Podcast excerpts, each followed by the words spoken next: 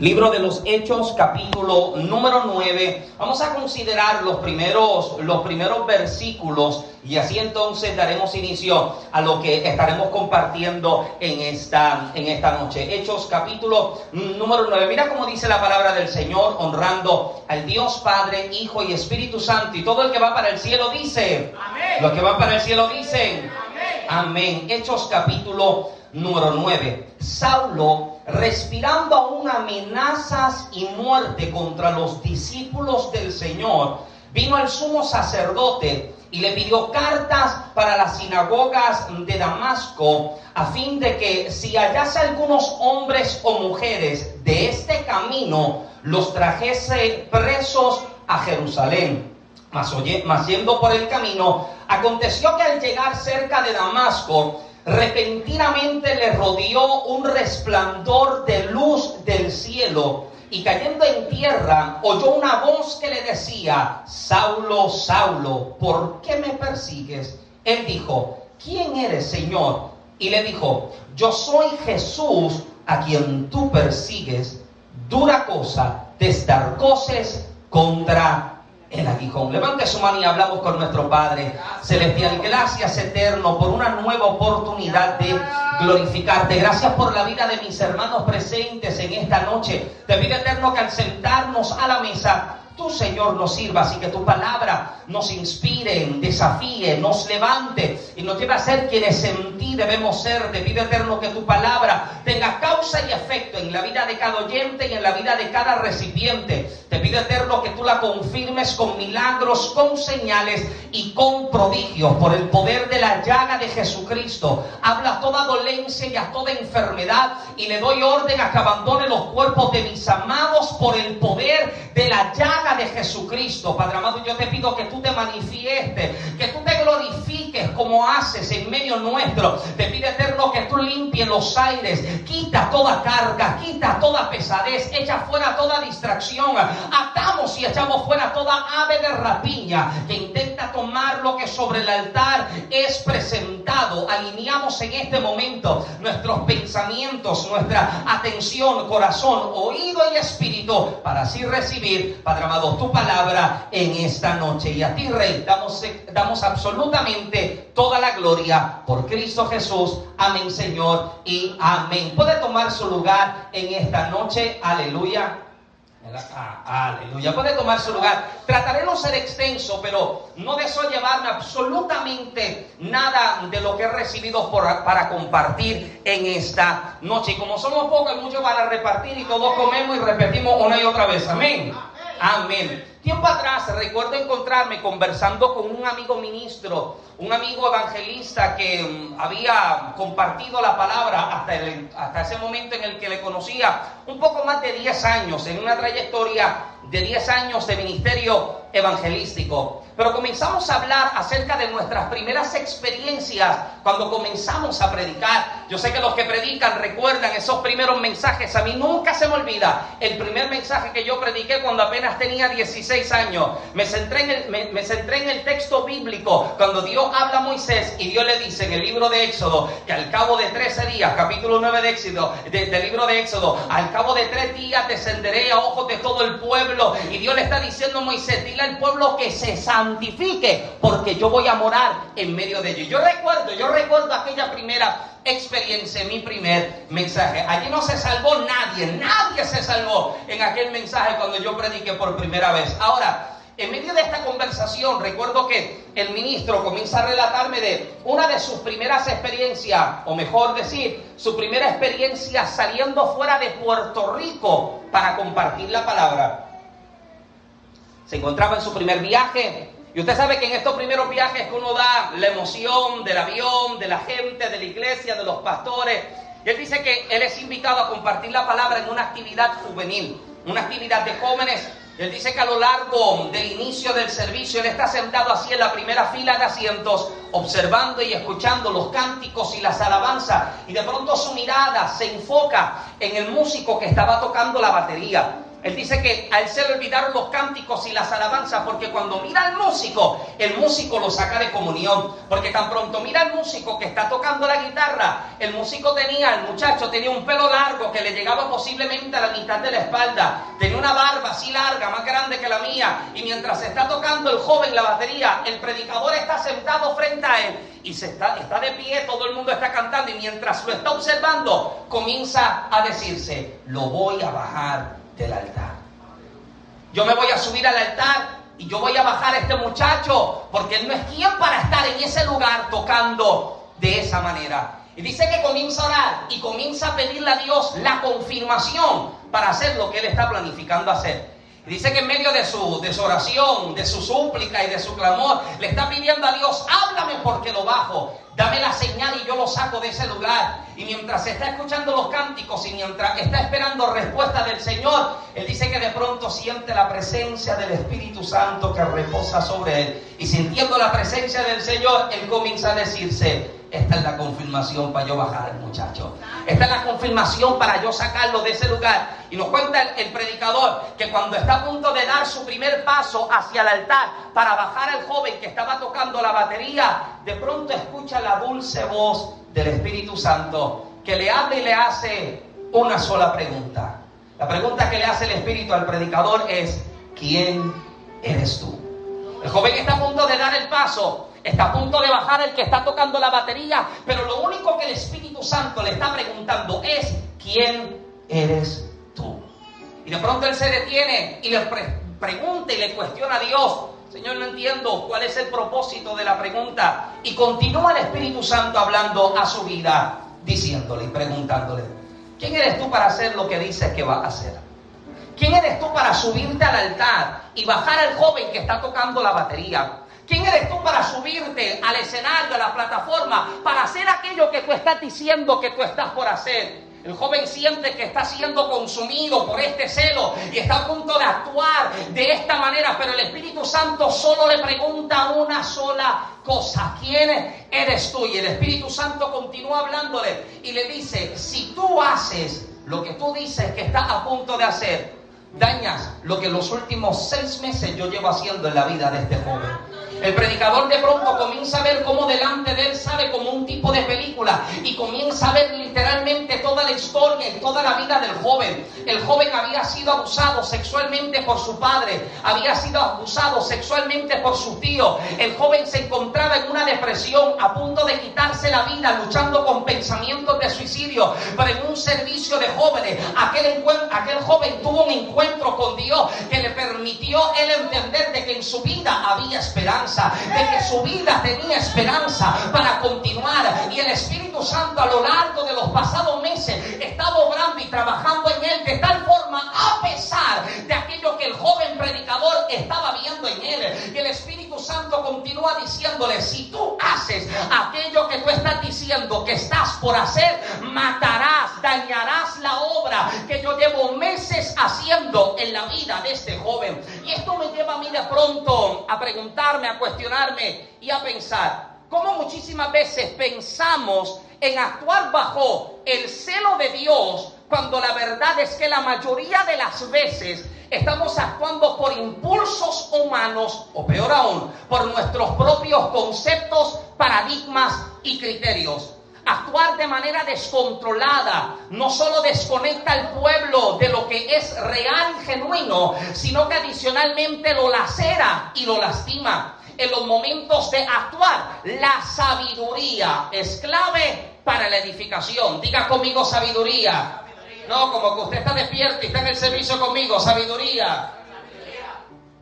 La sabiduría como don. No es el conocimiento, escúcheme bien, no es el conocimiento ni la profundidad de temas o asuntos, sino la capacidad de manejarlos y de manejarnos adecuadamente. Es lamentable cuando creemos que estamos siendo sabios en cierto asunto, cuando lo que estamos es siendo impulsivos y en el reino de Dios ni las buenas ideas ni la impulsividad son vistas como correctas ante los ojos del Eterno. Ellas son el reflejo de nuestra naturaleza humana y no de la inspiración, iluminación o revelación divina. Esto me lleva a pensar cómo a lo largo del pasaje bíblico nos encontramos con personajes que tenían buenas ideas y que también fueron personas impulsivas. ¿Me sigue todavía? Buenas ideas tiene USA para sostener el arca del pacto para que no tropiece, pero murió al instante. Impulsivo es Pedro al cortarle la oreja al soldado Malco, pero no es de esta forma en la que se atienden los asuntos divinos. Buenas ideas tenía Judas para vender el perfume y ayudar a los pobres,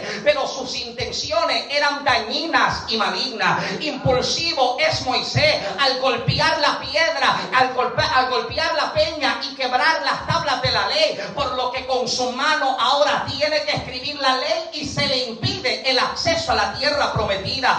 Buenas ideas tiene aquel grupo de hombres que presenta un fuego ante el altar, pero fueron consumidos porque ese no es el fuego verdadero. Impulsivo es Sansón al confiar y descansar sobre la falda de una filistea, pero revela el, el secreto de su fuerza, por lo que pierde ante sus enemigos. Si los impulsos y las ideas manejan, conducen y dirigen la totalidad de nuestra vida, necesitamos con urgencia un choque con la presencia del Eterno para aprender dependencia y dirección. ¿Alguien dice amén en esta noche? Aleluya. Necesitamos ese verdadero encuentro para que la toma de decisiones no sea una conducida ni dominada por lo que yo pienso o lo que yo creo, sino por aquello que el Eterno está hablando. Hay quienes piensan que están siendo consumidos y movidos por un celo santo. Y mire que lo digo entre comillas, que los consume también cuando la verdad es que están siendo dominados por sus impulsos y por sus ideas. Un hombre dijo en una ocasión que unos tienen un celo falso por una religión verdadera, mientras que otros tienen un celo verdadero en una religión falsa. Uno de los promotores de mayores conflictos en nuestras congregaciones hoy día es creer que por el hecho de uno ser llamado y diseñado de una cierta forma, esto debe convertirse en modelo, método y molde para todos los creyentes, cuando la verdad es que esto no es así.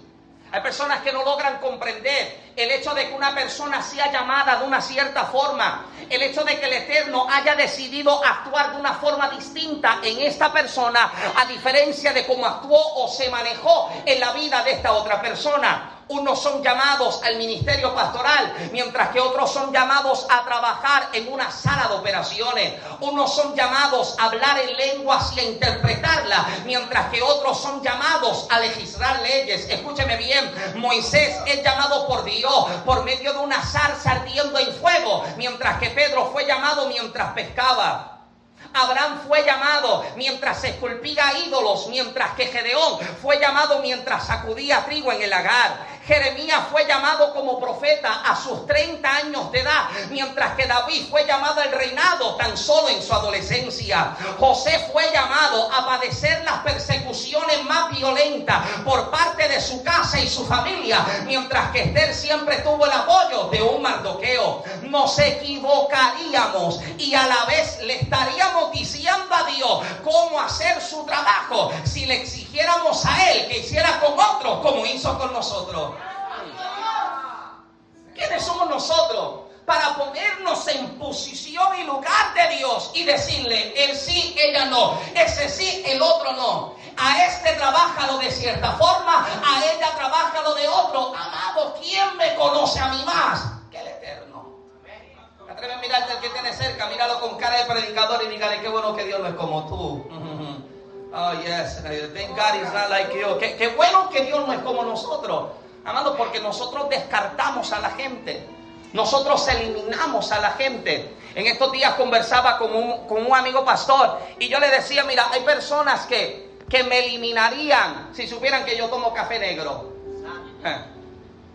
Hay personas que si se sienta a conversar contigo cinco minutos, amado, te descartan. Porque qué triste que la gente tiene este concepto y esta idea de que el hombre de Dios solo está en ayuno, solo está en oración. Amado, yo también como pizza. Ah, se me fueron cinco refugios. Ayúdame con la puerta, por favor. Yo también tomo café, yo también converso. ¿Por qué? Porque soy humano. Y alguien debe entender que aún así el Eterno decidió escogerte. No por lo que tú podías traer a la mesa, sino por lo que el maestro podía traer a través de tu vida. No es porque yo haya sido bueno, es porque a pesar de mi, a pesar de mis defectos, a pesar de mis debilidades, a pesar de la vulnerabilidad en la que me encuentro, el Eterno dijo, a Él es que yo quiero, a ella es que yo quiero. Y eso a usted le debe dar motivo para glorificar a Dios, porque entiende que Él vio en ti lo que la gente jamás había logrado ver. Ahora, escuche bien esto, aún el mismo Pedro tiene conflictos, el mismo Pedro tiene conflictos si no comprende el nuevo programa de Dios que se reveló mediante Pablo y tuvo que recibir incluso instrucción adicional. Notemos cómo ambos representan dos ministerios diferentes que tienen el mismo y único fin, edificar el cuerpo de Cristo y ganar almas para el reino de Dios. Amén. Sus ministerios son diferentes, pero el propósito sigue siendo el mismo. Unos cantan, otros predican, pero nos edificamos. Unos construyen, otros cocinan, pero nos edificamos. Alguien dice amén. Unos lideran, otros siguen, pero nos edificamos. Porque este es el propósito. De hecho, usted se siente observar y hacer un paralelo, un paralelo en la vida del apóstol Pedro y la vida del apóstol Pablo. Y usted se da cuenta, amado, de que todo su llamado y ministerio es completamente diferente. Pedro es uno de los doce discípulos, mientras que Pablo fue llamado aparte de los doce. Pedro está centrado en Jerusalén, mientras que Pablo está centrado en Antioquía. Pedro ministra principal, principalmente a Israel, mientras que Pablo ministra a los gentiles. Pedro fue llamado por Cristo en la tierra, mientras que Pablo fue llamado por Cristo desde el cielo. ¿Alguien me sigue? Pedro vio la gloria de Cristo en la tierra, mientras que Pablo vio la gloria de Cristo en, en el cielo. Aleluya. Si yo encierro y limito a Dios en la experiencia de Pedro, los gentiles no alcanzarían a conocer el mensaje a través de los, de los labios de Pablo. Si yo limito a Dios en la experiencia que tiene Pedro de tres años y medio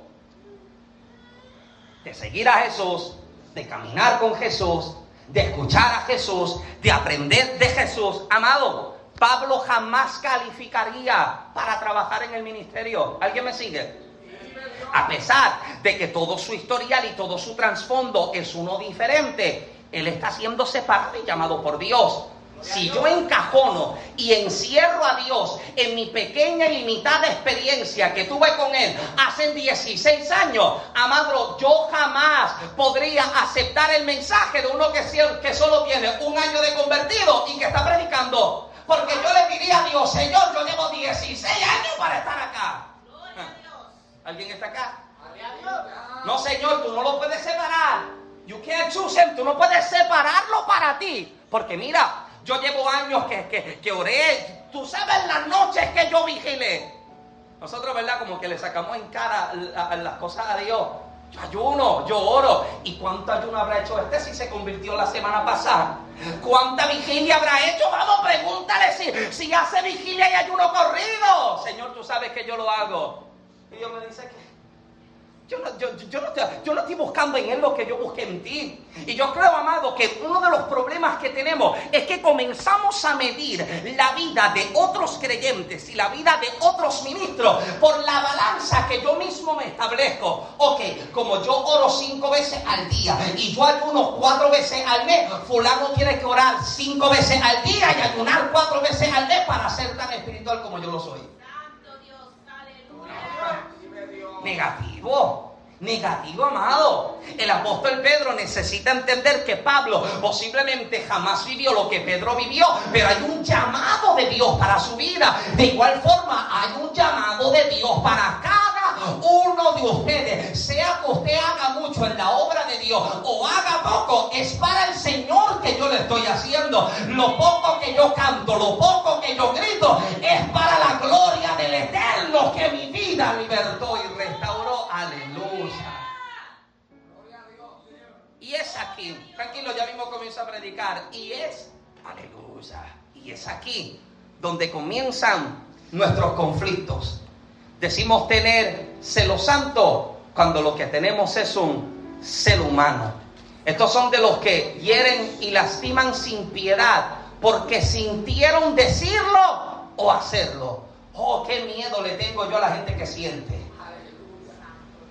Yo siento dolor de cabeza, yo siento dolor en las rodillas todos los días. Si yo me dejo llevar por los sentires, no varón es que yo sentí tal cosa. ¿Sabes? Te dicen varón para hacerlo sonar espiritual. Varón es que yo sentí.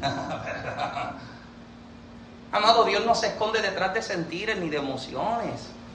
Él es un Dios que se presenta de frente. Esto es lo que quiero, esto es lo que voy a hacer. ¿Alguien dice amén?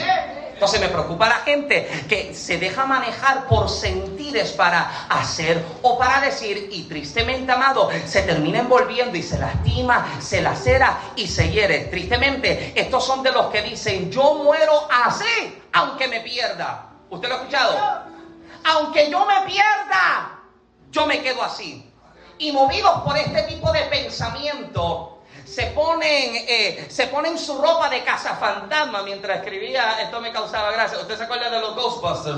Los, cazafantasmas. Se ponen su traje de cazafantasma y andan cazando a todos los que no sean o no se parezcan como él, o que no tengan una, una formación igual a él, o que tengan un llamado distinto ministerial diferente. Ahora, como no puede aceptar a algo o a alguien así, los acribillan con frases, con comentarios, con indirectas, incluso con insinuaciones atrevidas, amado, porque están esperando encontrar en todos los demás lo que en mí fue encontrado. Pero gloria a Dios que no todos somos iguales, amado, porque si cada uno de nosotros tuviese el mismo diseño, el mismo recorte, las mismas cuatro aleluya, el mismos gloria a Dios, amado, seríamos un museo de clones y de estatuas. Pero gloria a Cristo por la diversidad en su cuerpo, aleluya. Esto lo que me fascina del cuerpo de Cristo. Es multicultural, es multifacético, tiene diferentes idiomas, tiene diferentes frases. En Lare, en Lare le llaman al jarabe guarapo y yo pensaba que era brujería. Alguien está acá todavía. Nos hablamos diferente, nos comportamos diferente, pero somos parte del cuerpo de Cristo. Aleluya. Unos gritan, otros son pasivos como yo. Unos son escandalosos, otros son como yo que hablan así tan relajado y tan relax. Que las otras noches una de las nenas le preguntó a Génesis, eh, Génesis, ¿por qué Michael grita tanto? Son calmados como yo, pero el cuerpo de Cristo es diverso, amado. Y no entra en conflicto un miembro con el otro, porque cada quien comprende cuál es su función y su uso en el cuerpo de Cristo. Esto lo hemos repetido y lo tenemos trillado una y otra vez. Usted jamás se encuentra la boca discutiendo con el ojo porque la boca quiere ver. Usted jamás encuentra la mano discutiendo con el pie porque quiere caminar. No. El problema está en que como yo quiero hacer como aquel y hacer como aquel, o demando y exijo que aquel haga como yo hice, trato de encontrar lo mismo en otro amado. No, gloria a Dios que somos diferentes. Usted viene de una cultura diferente, gracias a Dios por las culturas diferentes. Si no fuera por las culturas diferentes, yo jamás habría comido pupusas rellenas de queso. Aleluya. Si no hubiera cultura en medio nuestro, yo jamás habría comido tacos al pastor. Yo siento a Dios con eso también. Yo jamás habría comido mangú con plátano, ni con, ni con, ni con queso ni huevo frito, pero gloria a Dios por la diversidad.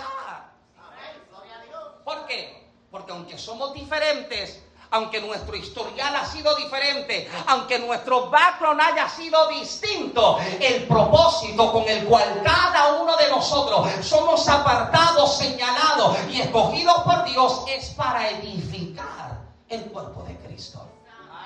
Ahora jamás piense que usted es demasiado pequeño como para edificar el cuerpo de Cristo. Porque cada uno de nosotros, por más pequeño que sea, lo que se haga, amado, es parte de este cuerpo, es parte de este diseño. ¿Saben lo que pensaba yo? Yo pensaba en esto, de que antes de yo subir al altar a predicar, la hermana Marisela siempre me sube y me trae, me trae una botella de agua. Gloria a Dios, porque yo me quedo seco y yo, yo, yo padezco de calores. Y apenas tengo 31 años, pero yo padezco de calores. Y la hermana Marisela, Dios la usa como trayéndome una botellita de agua y yo no me moro de deshidratación en el altar. Amén. Y a lo mejor alguien piensa que es que eso es demasiado pequeño, no, pero, pero para mí y para el Señor esto no tiene precio, amado. Amén. O sea, cada uno de nosotros tiene, tiene una función que cumplir en el cuerpo de Cristo. Ahora, una de las frustraciones con las que nos podemos encontrar en la carretera es cuando nos encontramos en un camino en construcción y hay letrero anunciando que está cerrado y que debemos hacer que darnos la vuelta y buscar otro camino. Una cosa que más me quita la paz es encontrar que están construyendo y trabajando en la carretera o que son las 7 de la, eh, las 3 de la tarde y hay un tapón en la carretera en las 125. Mira, desde que yo llevo viviendo aquí en Georgia, desde que tú cruzas de la Florida para acá, en la salida, si no me equivoco, número 2, esa carretera lleva en construcción desde que yo me mudé acá. Ya mismo cumple una década y todavía no terminan el bendito puente ese que están haciendo allí. Y frustra uno encontrarse con que you're going the wrong way, vas en dirección equivocada, vas a tener que darte la vuelta y conducirte por otro lado. ¿Alguien está acá? Y qué interesante es pensar que de pronto muchas veces en nuestra vida nos encontramos con escenarios, con carreteras en las que Dios nos está parando un letrero vas en dirección equivocada, vas en la velocidad incorrecta, vas a tener que detenerte y darte la vuelta porque no vas en la dirección correcta. Sígueme porque te explico ya. Sentimos como que vamos en la dirección correcta y de pronto el Eterno tiene que hacer que interrumpirnos, nos tiene que interrumpir para conducirnos y redireccionarnos hacia la dirección correcta. Personas que pensaban que iban en, eh, dirección correcta, necesitaron, ser interrumpidos por Dios. Un Balaam que tiene una mula que, es más espiritual. Es más sabia que este tipo. Está viendo el ángel y se para. Y Balaam le dice, mira, es que si yo tengo una espada yo te corto en mil pedazos. Parece que era medio borico, ¿verdad? Pero tú no entiendes que hay que moverte. Mira, pobre, pobre animal le está preservando, cuidando la vida para que el tipo no se muera por el camino. Muchísimas veces nosotros insistimos, amados, y volvemos y regresamos y volvemos y una otra vez, pero de pronto necesitamos ser interrumpidos por Dios y dejarnos saber, eh, lo que estás por hacer no es lo correcto. Lo que estás por decir no es lo correcto. En estos días oraba, amado. En estos días le preguntaba al Señor acerca de un asunto y le estaba preguntando al Señor, cómo yo debía acercarme a la persona para hablar. Y mientras oraba, le estoy preguntando, Señor, dame la sabiduría, como hablábamos un poco atrás, dame la sabiduría para decir lo que debo decir y para callar lo que no debo decir. Y recuerdo que hace unas dos noches atrás salgo soñando que estoy en casa de esta persona, estoy en casa de este hombre y estoy hablando con él y le estoy expresando lo que desde hace días yo creía que le debía decir.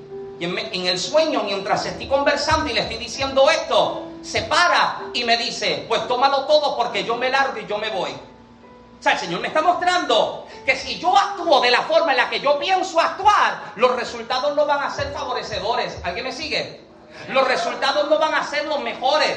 Por eso es que en la toma de decisiones hace falta demasiada la sabiduría, pero también hace falta esa dirección del Eterno. El Eterno que siempre te dice, hey, detente, estás en camino equivocado, date media vuelta, que hacia la otra dirección. ¿Alguien está acá? O sea, el Eterno intentando librarnos de dolores de cabeza, de decepciones, de momentos de dificultad, nos tiene que hacer qué? Interrumpirnos. Abraham sabe lo que es recibir la interrupción de Dios. El hombre es culpe ídolo que, que tienen boca y no hablan, ojos y no ven, oídos y no escuchan, pero se cree que esto es lo verdadero. Hasta que de pronto tiene uno de los encuentros que más me fascina en el antiguo pacto. Es que el hombre no ve a Dios, no siente a Dios, pero lo escucha. Aleluya. Hay algo tan extraordinario detrás de la voz del Eterno que hace que este hombre entienda, hey, voy en dirección equivocada. La voz del Eterno se le revela y este hombre ahora comprende, yo pensaba que yo estaba en lo correcto, pero este es la dirección hacia la tierra que Dios está hablando para mi vida. Gente que necesita ser interrumpida, un Pedro que vuelve a pescar que regresa aquello de lo que fue sacado, olvidando el llamado que el Señor le había hecho. Yo no te estoy llamando ni separando para que seas pescador de peces. Te estoy llamando para convertirte en pescador de hombres. Aleluya. Esa historia no se me olvida porque Kelly escucha esa canción todos los días. Los pequeños héroes escucha, escucha, escucha pescador todos los días. Amado. O sea, Pedro piensa, this is what I have to do. Esto es lo que tengo que hacer. Y el Señor tiene que interrumpirlo. Flaco, Negro, te dije que esta no es la dirección. A esto es que yo te llamé. Date la vuelta. No te llamé a pescar peces. Te llamé a ser pescador de hombres. Interrumpidos. Pablo experimenta una interrupción divina. Si había alguien celoso, era el apóstol Pablo. Para ese entonces Saulo. Alguien celoso para aquello que había conocido aquello que había aprendido, aquello que había escuchado, es este hombre.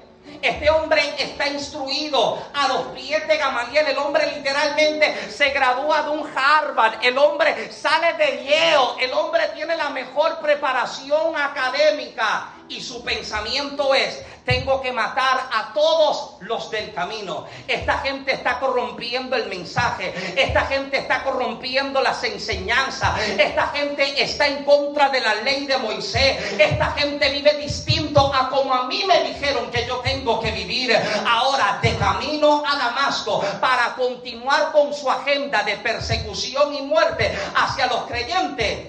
Choca con el verdadero a quien verdaderamente él perseguía. Este hombre piensa que persiga a los creyentes. Pero ¿cuál es la declaración del Señor a Saulo? Yo soy a quien tú persigues. Escúcheme bien, amado, porque todo, regáleme cinco minutitos que ya, ya yo voy cerrando. Este hombre piensa que está persiguiendo un grupo de gente sin darse cuenta que no persigue su mensaje. él está persiguiendo al mensaje.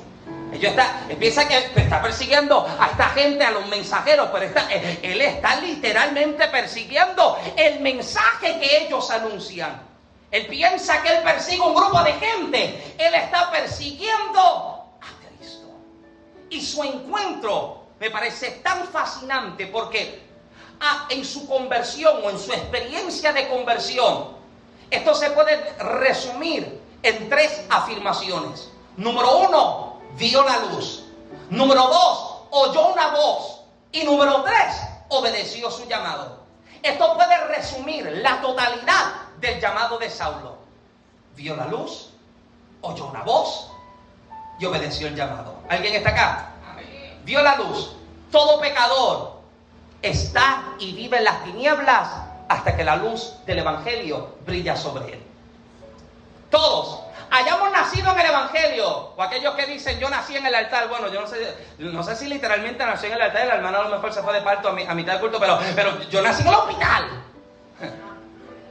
De que haya nacido en un hogar cristiano, eso es diferente, eso, eso, eso es otro punto aparte, amado. Pero todos, todos, amado, estamos distantes, lejanos del Señor hasta que la luz de Cristo se reveló sobre nosotros. Andábamos en tinieblas, no teníamos una dirección fija. Bueno, sí, había una dirección, íbamos camino a la perdición. Hasta que Cristo se reveló en nuestras vidas. Andábamos como ciegos hasta que vimos la luz que nos mostró el camino hacia la verdad y la vida. Oyó una voz Pablo oyó la voz del Señor mediante la palabra de Dios, a pesar de que oyó a Cristo hablar audiblemente. Él está escuchando a Cristo, pero también escucha, está escuchando la voz del Eterno que se está revelando a su vida. Amado, escuchar la voz del Señor abre nuestro entendimiento, nos permite conocer a Dios con mayor profundidad y entender cuál es su voluntad para nuestra vida. Hay gente que insiste más en conocer la voluntad de Dios que conocer al Dios que le revela la voluntad. La única forma en que se me revela la voluntad del Eterno es conociendo al Eterno que me revela su voluntad. ¿Alguien dice amén? Y el apóstol Pablo piensa que, o Saulo en este entonces piensa de que él se encuentra en la voluntad de Dios. Oh, yo tengo un celo, mato a todo aquel que cante coro. Mato y persigo a todo aquel que anuncia a Cristo porque piensa que vive en la verdad. Hasta que escucha la voz del Eterno y la declaración del Maestro me parece tan extraordinario. Parece tan extraordinario, amado, porque este hombre literalmente en su experiencia, cuando ve la luz y escucha la voz, ¿Sabe lo que dice el libro de los Hechos? Que Saulo cae postrado al suelo y esto me fascina, porque si había alguien que podía presumir su conocimiento, este Saulo. Si había alguien que pudiese pararse y decir yo hago, yo tengo y yo hice, era Saulo. Pero su experiencia con Cristo lo humilla de tal forma en que cae, no solamente física y corporalmente al suelo, sino que también su corazón tiene que tocar fondo y entender que ante la presencia del Eterno, toda rodilla debe encontrarse postrada. Aleluya. Este hombre pudiese decir, yo hago, yo tengo, yo hice, hasta que la luz de Cristo se le revela. Eso con efecto de sonido y todo. Aleluya. Se le revela y este hombre cae al suelo. ¿Por qué? Porque no puede haber una verdadera, un verdadero arrepentimiento si no hay humillación. Arrepentirse no es llorar. ¿Sabe cómo se llenan los altares de gente que llora y bota lágrima y moco? Y no están arrepentidos. ¿Sabe lo que es arrepentimiento? Es un cambio de dirección. Iba hacia allá y me volteo y voy hacia acá. Iba en la dirección equivocada y lo reconozco. Señor, me equivoqué. No lo vuelvo a hacer. Mm. Amén. Me equivoqué I'm not doing it again. Yo no lo vuelvo a hacer otra vez. ¿Qué hago? Me doy media vuelta y voy a la dirección correcta. Y Saulo ve la luz, escucha la voz y cae al suelo.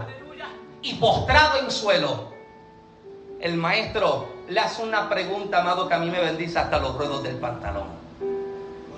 Me fascina me fascina porque el apóstol está acá, el Saulo está acá, está caído, está postrado y le está diciendo, eh, bueno, Saulo le pregunta, ¿quién tú eres? Y él le dice, yo soy, yo soy Cristo, yo soy Jesús, yo soy aquel a quien tú estás persiguiendo, porque Saulo piensa, vuelvo y repito, que persigue un grupo de gente sin darse cuenta que está persiguiendo a Cristo mismo. Aleluya.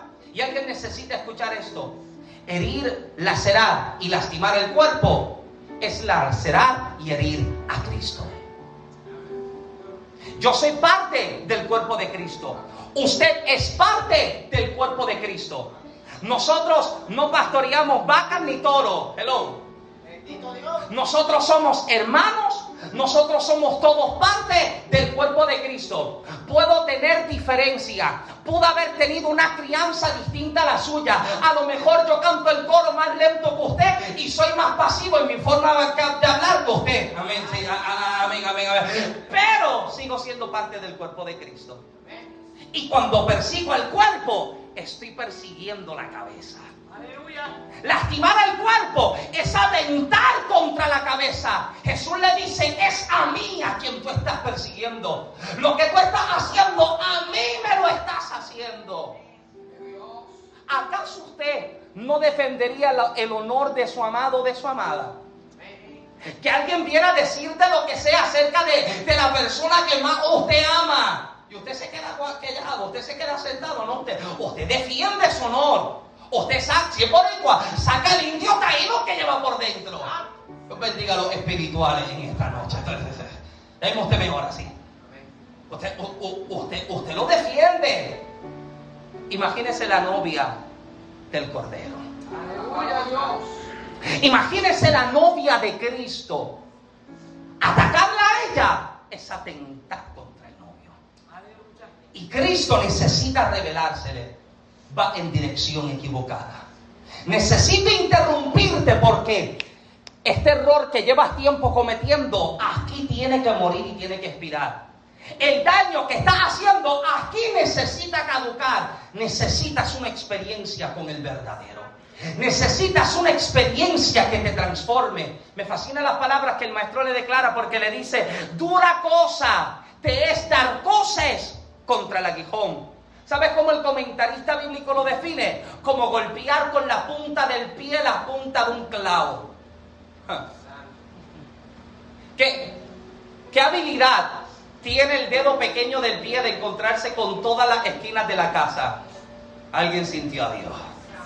¿Qué habilidad tiene? Que el dedo pequeño siempre le mete a la pata de la silla, a la pata de la mesa, a la esquina de la pared, a la pata de la cama. ¿Y cómo duele? Imagínese golpear intencionalmente. No es que por equivocación usted sacó, no. Intencionalmente usted patea la punta de un clavo. Usted sabe el daño, el dolor. ¿Sabe lo que, lo que el maestro le está diciendo? El daño te lo estás haciendo tú. Lo que tú haces te está afectando a ti más. Te está, alejando a ti más, pero le está diciendo, hoy llegó el día para cambiar tu vida. Hoy llegó el día que cambia tu destino. Hoy llega la interrupción que necesitaba para que entiendes que no gana quien golpea el cuerpo de Cristo. No gana quien se levanta a hacer guerra contra Dios. Saulo necesita una interrupción urgente. Y yo termino con la siguiente pregunta. ¿En qué áreas de nuestra vida estamos necesitados de esa interrupción de Dios? ¿En qué áreas con urgencia estamos necesitando que el Señor literalmente nos ponga letreros de alto, reduce la velocidad, eh, eh, el camino se acaba, date la vuelta porque estás en dirección equivocada. Yo pido a Dios, yo pido a Dios que la experiencia con Cristo sea tan real y tan genuina que no solamente yo vea la luz, no solamente yo escuche la voz, sino que también ahora yo acepte su llamado. Yo obedezca al llamado. Qué triste que muchos oyen y escuchan, pero no obedecen. Mm. Vi la luz, escuché la voz, pero no acepto el llamado, no obedezco al llamado. No, no, no, no, hay, no hay una dirección definida mientras yo no me decido obedecer. No hay un cambio real hasta que yo no me decido a traer un cambio y decir, voy a seguirte, voy a caminar, voy a dirigirme en la dirección correcta y voy a obedecer al llamado que me estás haciendo. Permita Eterno que te interrumpa y que te conduzca en la dirección correcta. Le invito, póngase de pie conmigo en esta noche, por favor. Aleluya.